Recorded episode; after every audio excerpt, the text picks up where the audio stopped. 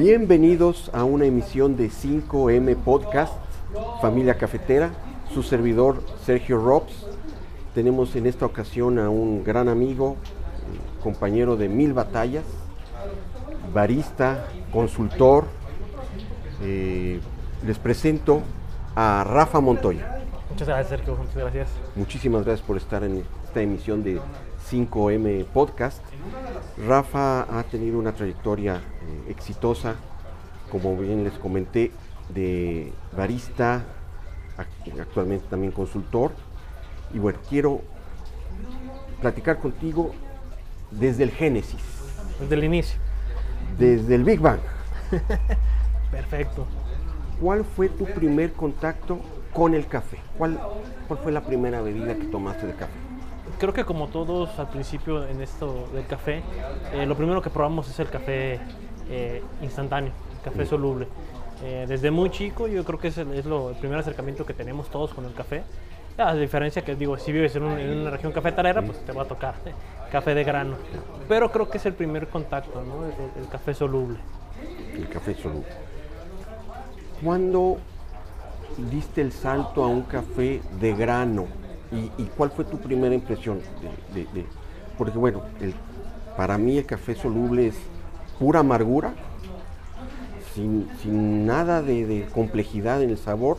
El café soluble que vas a tomar hoy en la mañana vas a ver igual al café soluble del día siguiente en la mañana o del siguiente año o de un año anterior.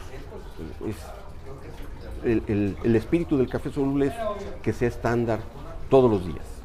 Sí, precisamente ese tipo de, de- del café soluble, como dices tú, nos da un sabor de principio a fin, textura, aroma, o sea, no cambia nada. Eh, ya yo creo que descubriendo el café de grano fue, creo que como todos aquí en Guadalajara, eh, Flor de Córdoba, Moca, eh, café de, de Tlaquepaque, que es donde todo el mundo probamos pues, el clásico café de, de- de maquinita que le dices. Y eh, pues, el café de grano, como, como, como dices tú, es eh, muy diferente. Entonces sí, yo creo que el primer acercamiento que te gustará hace 10 años más o menos, eh, con una flor de Córdoba, con un moca, que sí ya empiezas a entender un poquito la diferencia de lo que es un soluble a un café pues de grano como tal. No de alta calidad, pero ya es un café de grano. Ok, eh, antes de dedicarte profesionalmente al café, sea, barista, ¿eras un bebedor de café? Puede decirse que sí, no. Realmente eh, creo que como todos al principio eh, buscamos el, el efecto del café, no tanto el sabor. Por el hecho de que tienes Starbucks, tienes eh, café del Oxxo, tienes café de Seven- de 7-Eleven, eso lo que buscas es una eh, reacción del café, que es eh, mantenerte despierto, tener energía y pues obviamente eh, ese saborcito particular del café, ¿no? Digo, porque también si no nos gusta el sabor, pues no lo probaríamos como tal. Entonces, el hecho que tenga demasiada también eh, aditivos como es el azúcar, pues también nos ayuda a tener ese, ese grado de energía. Que también eh, antes de ser barista, pues me dedicaba a hacer eh, eh, ciertos eventos que sí necesitaba pues tener esa energía como tal. El kick de cafeína para, para levantarte. Exactamente, o sea, es, es ese pequeño punch que nos da entre el azúcar y el café, supuestamente, que nos daba esa, esa energía. Buscabas el efecto de, de- de energía, de despertar eh, que te da la cafeína, Exacto. pero luego encontraste ya sabores, aromas, ¿no? Poco a poco. Sí, eh, realmente re- cuando empecé a conocer bien lo que era el café, eh, yo empecé en este negocio ahora sí que por necesidad. Llegó un momento que dije hay que cambiar de giro, vamos viendo qué se presenta y eh, me contactaron con ciertas personas que se dedicaban a- al, al tueste de café. Entonces me dijeron, ¿sabes qué? Hay esta oportunidad, pues te animas. Y dije, pues va, y al final de cuentas es, es una, es un eh, trabajo nuevo que se puede aprender. Era algo de cocina que a mí me, me gusta también eh, realmente saborear cosas nuevas. Entonces el ver eh, cómo se prepara un, un espresso, cómo se entrega un- una taza de cappuccino, una taza de latte, pues también me cambió muchísimo la percepción del, del café como, como tal. Entonces, Sí, de, de- de una bebida eh, habitual allá ir perfilando a una bebida de especialidad ya atrás de la barra, ¿no? Exacto. Sí, es, es complicado, a veces uno no, no lo ve como, como consumidor, cuando empiezas a consumir cosas eh, industriales, valga.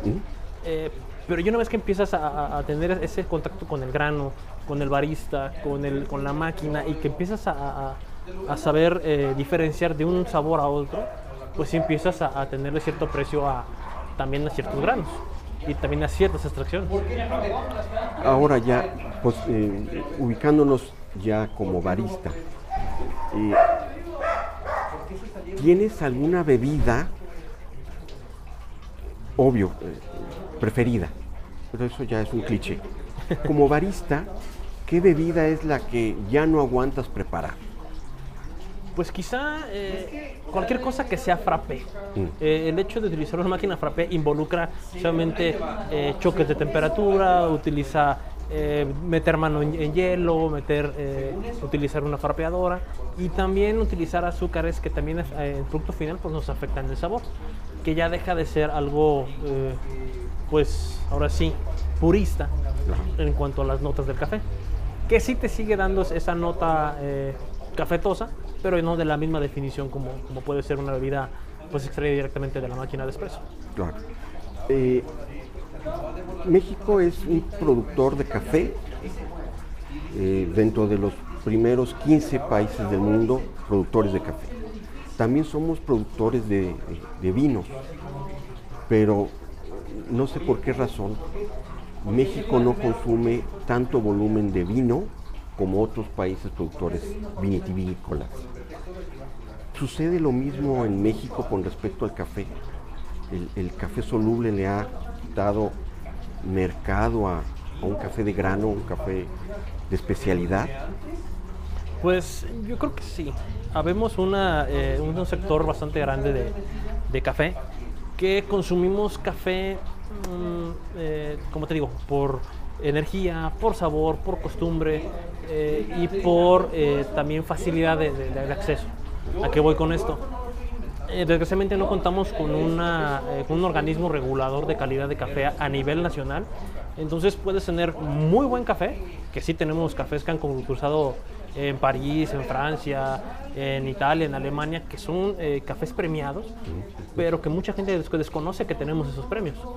y también por contraparte tenemos cafés malísimos, o sea, que son cafés que creo que no vale la pena ni siquiera olerlos, porque si ya es demasiado... Sobre tostado. sobre tostado, está mal, de hecho está mal cosechado, mm, mal... Este, eh, procesado, muchas cosas que al final nos afectan. Y creo que es esa la, la, gran diferencia que tenemos aquí en México. Tenemos, tenemos una cultura de tomar café, pero no tenemos la costumbre de tomar buen café. Ok. dando, dando ahora paso a, tu eh, etapa, bueno, tu faceta como consultor, eh, ¿a qué te enfrentas cuando alguien quiere saber de café, pero bueno, prueba Starbucks, prueba grandes marcas de, café, para mi gusto, genéricas.